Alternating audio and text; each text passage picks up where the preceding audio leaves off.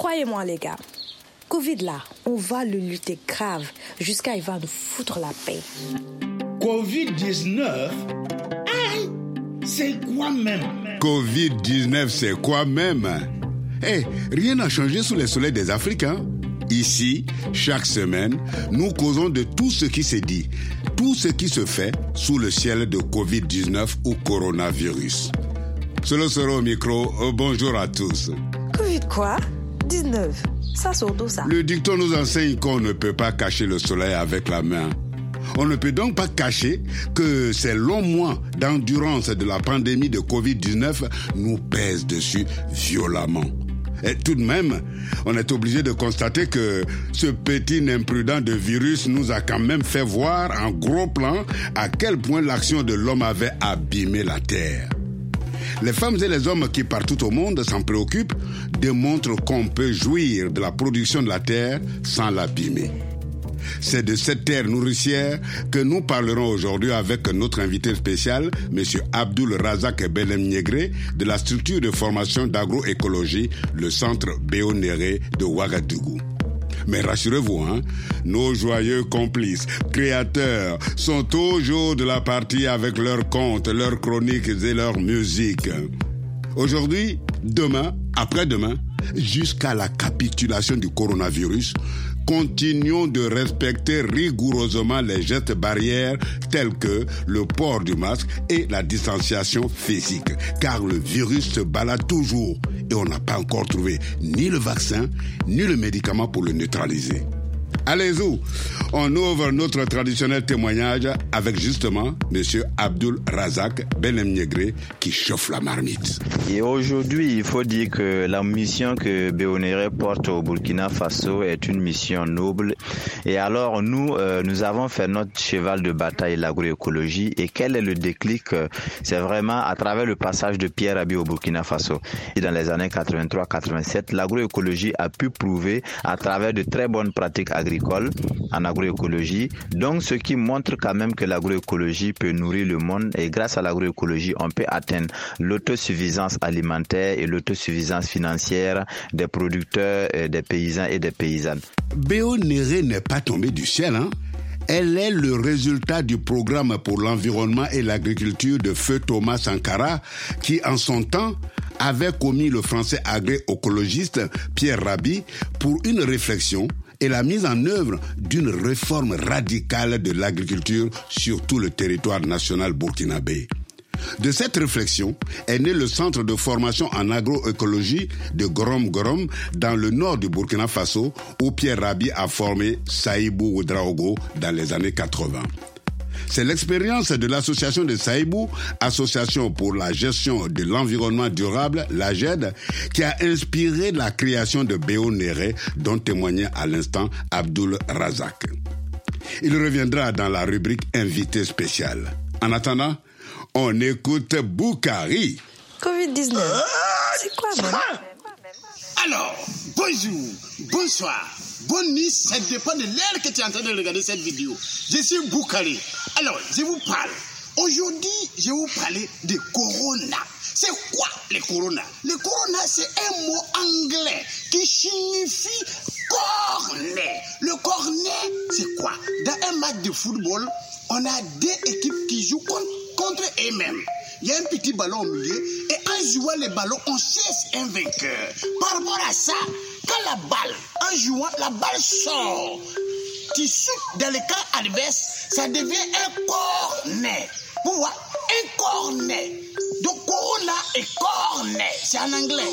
Et quand la balle est sortie, ça ça bloque les deux équipes. Mais aujourd'hui, le corona est venu, c'est tout le monde entier qui est bloqué. Donc, les fonctionnaires, ils sont bloqués. Les hommes d'enfer, ceux qui font les business, ils sont bloqués. Les hommes, c'est-à-dire que les agriculteurs, ceux qui produisent la nourriture pour que l'économie avance, ou bien les gens mangent là, eux aussi, ils sont bloqués. Les industries, industries, industriels, les industriels, oui, les gens qui travaillent dans l'industriel, eux aussi, ils sont bloqués.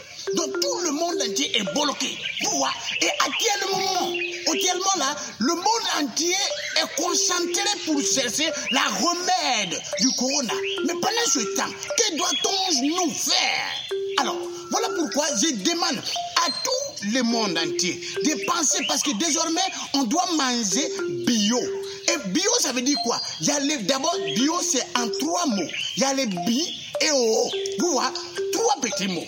Donc, il faut manger bio. Pour arriver à manger les bio, là, il faut d'abord cultiver nous-mêmes. Cultiver pour, pour... Et puis en cultivant, il ne faut pas détruire la nature. Parce que la nature fait partie de notre vie. Tu détruis la nature. Imagine-toi, un homme sans nature. Regarde, vous-même vous voyez, autour de moi c'est la nature et il fait beau vivre et beau vent. Donc, quand tu as fini comme ça, de, euh, quand, tu as fini de récolter ce que tu as cultivé, il faut pouvoir reboiser. C'est-à-dire que quand tu es quitté là, il faut planter des petits arbres qui vont pouvoir te permettre. Voilà, ils sont en train de détruire la nature. Vous voyez, vous voyez, je n'ai même pas encore fini, vous entendez. Ils détruisent la nature. Donc, pour ça, il faut empêcher ça en reboisement. Il faut reboiser et faire aussi beaucoup d'agriculture pour pouvoir se nourrir, pour manger, pour éviter la famine dans le monde. Mettons-nous à l'agriculture bio. Il a fini, il ne faut pas détruire la nature, il faut planter des arbres pour ton génération future. Que, devrais-nous laisser demain à nos enfants qui vont venir? Si on a tout gâté, le désert avance. Reboisons. Reboiser, c'est quoi? Bois. Voyez faut même boire. Donc, mesdames, mesdemoiselles, messieurs, ceci étant, je vous laisser là. Je crois que vous m'avez entendu et vous m'avez compris. Donc, à la prochaine émission pour d'autres explications encore. Merci beaucoup et coucou, c'est Boukaré à Boukarma. Que ceux qui ont des oreilles pour entendre écoutent les conseils de celui qu'on surnomme l'homme qui invente les mots plus vite que son nombre. Et c'est de Boukari qu'il s'agit. Sa place sur la scène des humoristes, il a gagné en imposant son personnage de villageois naïf. Merci Boukari pour toutes tes recommandations. Bon, tous les habitués de Covid-19, c'est quoi même savent qu'après le sketch, on passe au plateau de Pamela Badje, qui a toujours dans sa besace des trouvailles croustillantes collectées sur la toile. Bonjour Pamela. Bonjour cher Solo Soro. Euh, bien avant la pandémie à coronavirus et même durant les années où les pluies étaient abondantes et la production euh, agricole élevée, les Sahéliens ont toujours été extrêmement exposés à l'insécurité alimentaire. Les fermetures des frontières et les mesures de distanciation sociale ont entraîné des interruptions dans les importations et dans la production locale. Pour les Sahéliens, les mois de juin à septembre représentent la période des soudures. Alors, qu'en est-il dans les différents pays en cette période de crise sanitaire? Inutile de vous dire que le changement climatique reste un problème grave pour notre planète, quoique la pandémie à coronavirus est en train de reléguer les autres débats dont la crise alimentaire au second plan. Conscient des effets pervers des mesures édictées pour la lutte contre la COVID-19 sur la substance des couches vulnérables, la plupart des pays sahéliens ont initié des programmes visant à renforcer le secteur agricole. Au Burkina Faso, dans le village de Yatenga, le conseil provincial des jeunes avait initié une formation en faveur des jeunes et des femmes en technique de production maraîchère afin de les emmener à s'engager avec succès dans l'entrepreneuriat agricole et d'améliorer leurs conditions de vie. Seydou Sawadogo, le président du conseil, nous dit qu'il faut aller encore plus loin.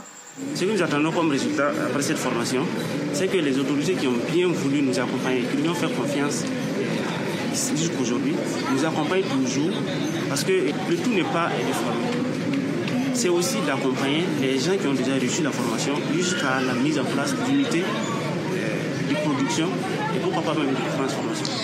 Au Mali, cette année, la journée du paysan n'a pas eu lieu compte tenu euh, des mesures prises par le gouvernement en riposte à la COVID-19. C'est une journée qui regroupe euh, habituellement les paysans autour du chef de l'État.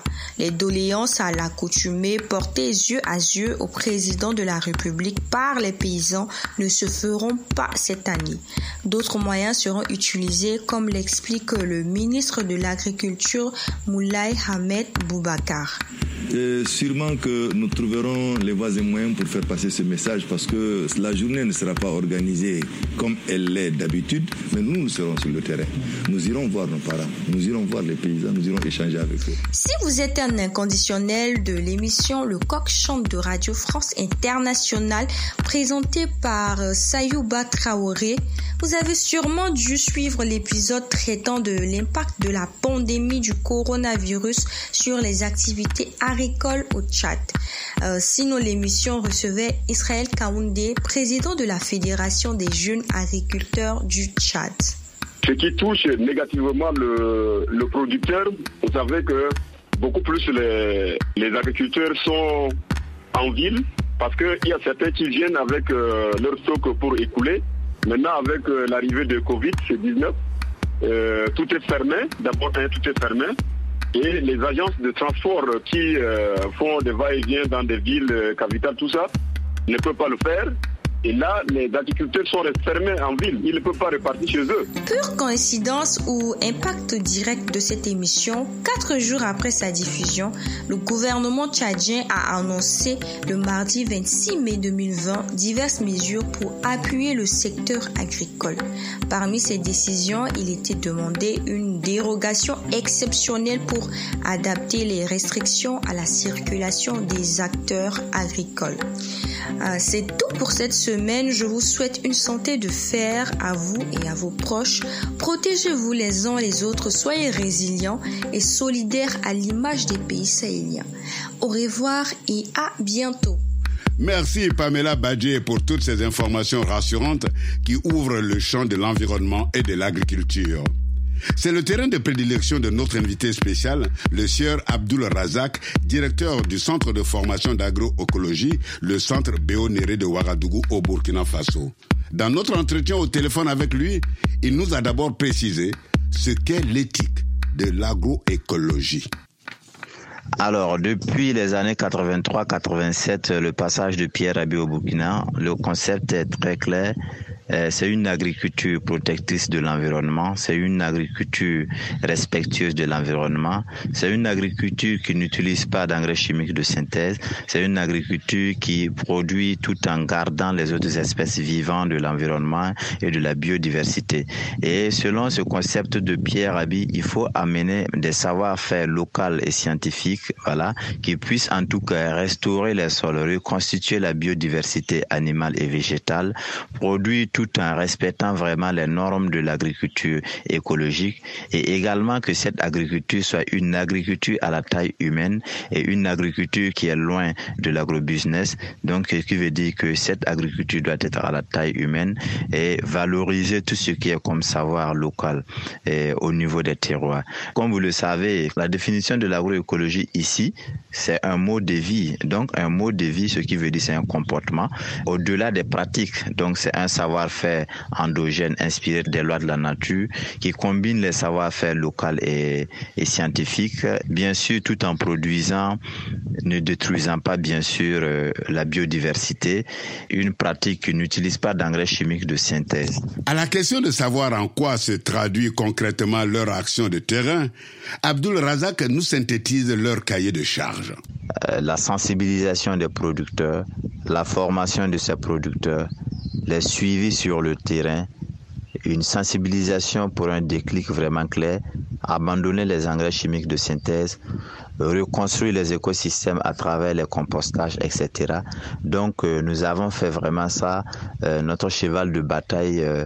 Pour l'atteinte à la souveraineté alimentaire et à l'autosuffisance financière même des organisations paysannes, des paysans et surtout des paysans notamment. Comment traduire en acte concret un cahier de charges aussi ambitieux que visionnaire? Abdul Razak nous commente les outils, les femmes et les hommes qui donnent corps et âme au projet faut dire qu'aujourd'hui, l'agroécologie a besoin de plus de pratique que de théorie. Donc, ce qui veut dire toutes les actions en agroécologie sont mises en œuvre sur les terrains afin de mieux convaincre les producteurs. Et aujourd'hui, la plupart des producteurs connaissent quel est l'avantage de l'agroécologie et à travers ça, il faut vraiment des micro-fermes de référence en agroécologie, par exemple. Et ces micro-fermes de référence en agroécologie, comme des îlots, qui sont des lieux de production de techniques agroécologie mises en œuvre qui sont également des miroirs pour les paysans parce que à travers ça, les paysans peuvent dire que une telle pratique et telle pratique peuvent marcher dans telle localité et dans telle commune.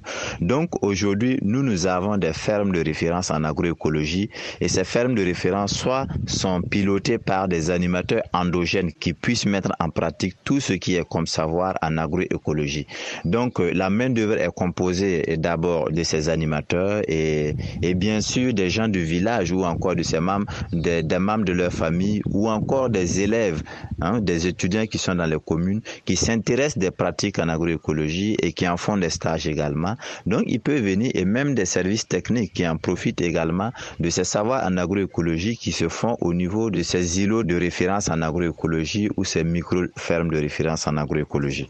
Démontrer par l'action dans les champs la pertinence d'une agriculture exclusivement naturelle traduit au mieux l'efficacité du projet Béonéré.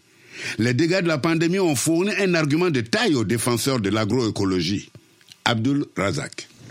Actuellement, euh, le contexte de coronavirus, vous verrez que les frontières étant fermées, la plupart des intrants agricoles, que ce soit l'engrais chimique, que ce soit euh, les engrais de synthèse, que ce soit les, les semences, tardent vraiment à, arriver dans nos pays. Et à travers l'agroécologie qui prône une production dans toute sa forme, c'est-à-dire production de la sémence à la consommation, c'est-à-dire de la graine à la graine, l'agroécologie pourrait être une solution à l'autosuffisance alimentaire, une solution pour euh, permettre aux Africains de se nourrir très bien et de se nourrir local pour euh, une souveraineté alimentaire. Pour conclure notre entretien, Abdul Razak raconte qui et comment la graine d'une nouvelle mentalité de production agricole a essaimé au Burkina Faso et maintenant ailleurs en Afrique.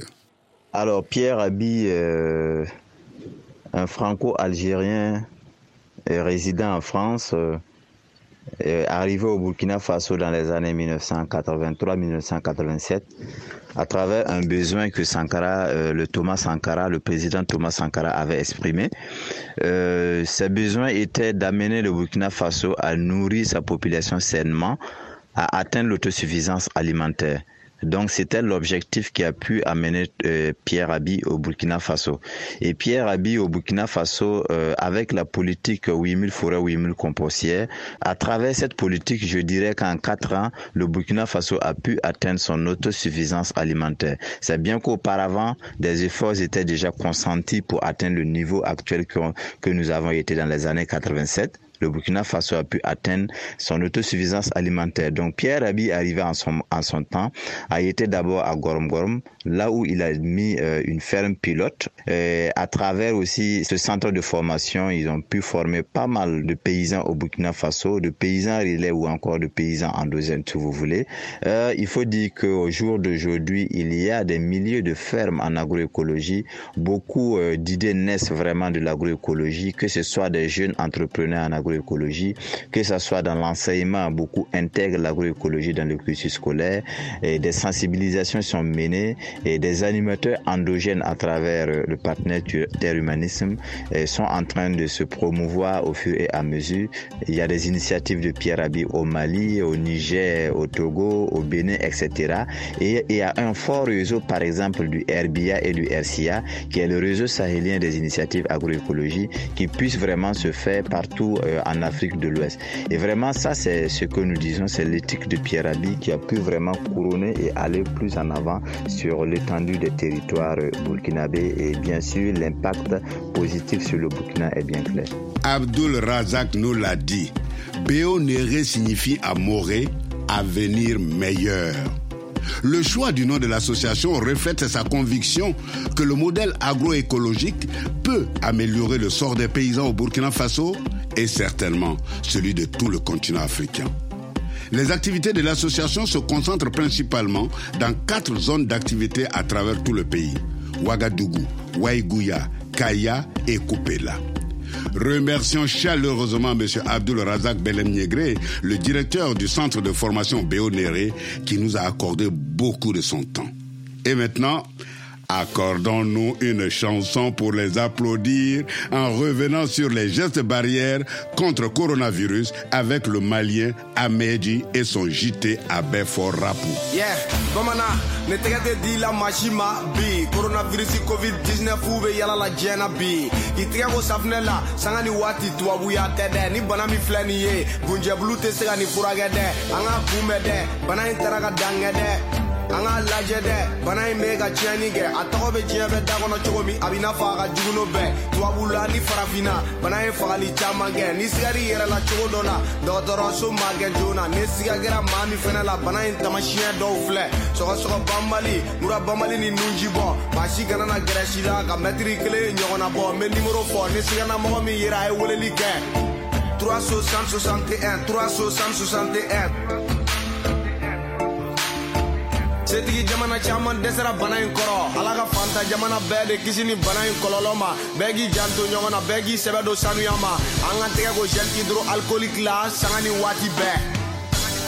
Merci Amenji. De nous rappeler en Bambara qu'on doit toujours continuer à porter des masques, à observer la distance physique, à nous laver régulièrement les mains avec du savon, car le coronavirus continue de sévir.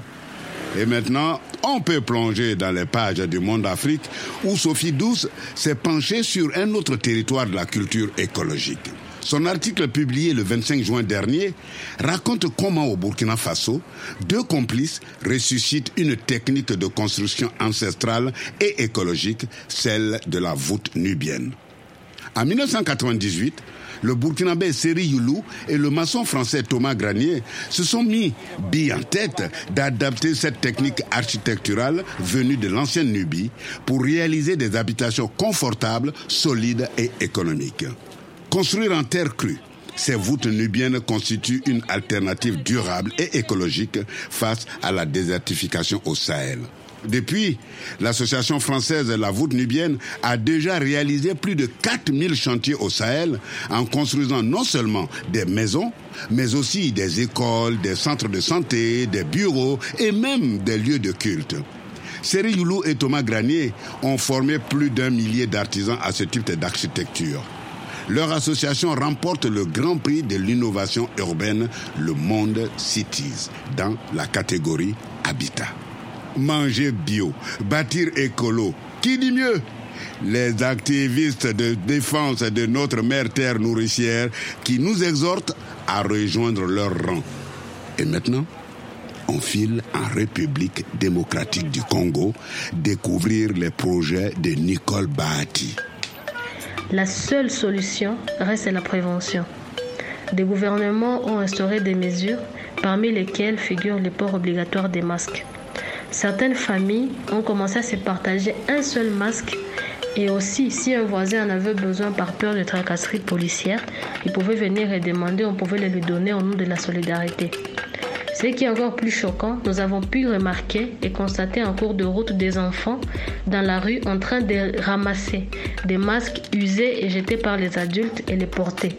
Ce qui est encore plus dangereux car ça les expose à des maladies encore plus graves comme le choléra et d'autres maladies de main sale. Et à constater cela, moi et quatre autres femmes du club Arafi de nous nous sommes regroupées. On a monté le projet Masque pour tous, qui est un projet de confection et de distribution de masques anti lavables à usage multiple à distribuer aux personnes les plus démunies. Alors, nous avons confectionné au total 6000 masques en nous basant sur euh, les modèles validés par le docteur Denis Mukwege, prix Nobel de la paix 2018 et dirigeant de l'hôpital et de la fondation Ponzi.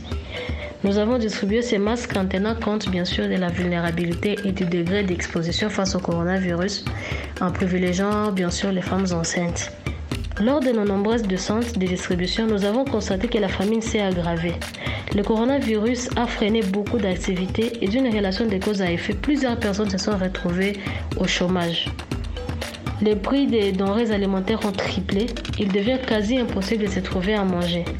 Forte de notre vraie rencontre autour du projet Masque pour tous, nous, les femmes du club RFI de Bukavu, nous avons décidé de continuer à travailler ensemble et nous sommes en train de créer l'association AFEDES. AFEDES signifie Association des femmes engagées pour le développement et le progrès social. C'est une association sans but lucratif qui a pour but de regrouper et d'autonomiser les femmes en créant des coopératives qui seront bien sûr orientées vers l'agriculture écologique et l'élevage. Pour ce faire, nous allons acheter des porcins, des lapins et des poules que nous allons élever. Nous chercherons également des espaces pour cultiver des légumes, des céréales et de fruits. Euh, les résidus des déchets alimentaires serviront d'engrais et de fertilisants pour les champs et nous ferons ainsi un cycle agroécologique. Les besoins en produits alimentaires se font ressentir et c'est urgent et nécessaire d'y répondre car du temps, ventre creux n'a point d'oreille. Mon message est un rappel. Les femmes sont les piliers de l'économie et du social dans notre pays et surtout dans ces parties de la province. Elles font vivre leur famille. Ce sont elles la clé d'une solution durable à cette nouvelle crise? Merci. Applaudissons Nicole Bahati et ses complices pour ce nouveau projet de coopérative agricole et d'élevage. Et comme chaque semaine, chers auditeurs de Covid-19, c'est quoi même? On conclut notre rendez-vous avec le coup de gueule de Binda. Et aujourd'hui, c'est toute l'humanité qui l'interpelle.